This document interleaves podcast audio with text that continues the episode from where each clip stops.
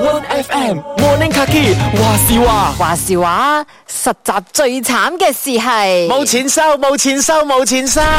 Number Five，真係冇錢收，做得咁辛苦冇錢收，有啲人咧仲要喺好遠水路咧嚟到吉隆坡做工㗎。我都唔明白啊，咁實習啊嘛，幾百蚊都好啦，係咪？我以前冇錢收，好慘噶。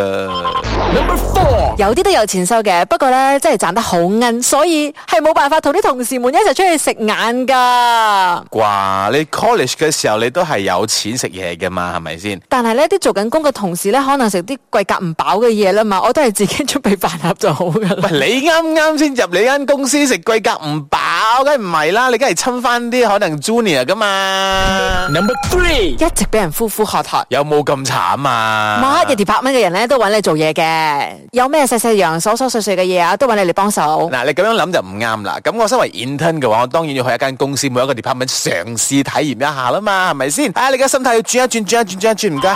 Number Two，俾人呼喝都唔緊要，但係做啲嘢非常之無聊，即係可能影印啊、買咖啡啊、送文件啊咁啊，呢嘅。個真係確實幾無聊嘅，以後啊，完全學唔到嘢嘅喎。咁點算好喎？咁你咪自己要求做嘢 咯。 Number One，話是話，實習最慘嘅事 Top One，你的名字叫 Intern， 啊幾慘啊咧！咪即係人哋可能唔記得你嘅名㗎啦嘛，係要叫你嗰陣時 Intern 啊 Intern Intern，可唔可以幫我做呢樣嘢啊？Intern Intern Intern，你可能喺嗰度三個月之後咧，嗯死人啦哋都唔記得你嘅名啊。我都唔記得我哋而家嘅 intern 叫咩名咗。雪池，雪池，咦，你又漂亮哦。然之後陣間又叫佢 Intern 㗎啦。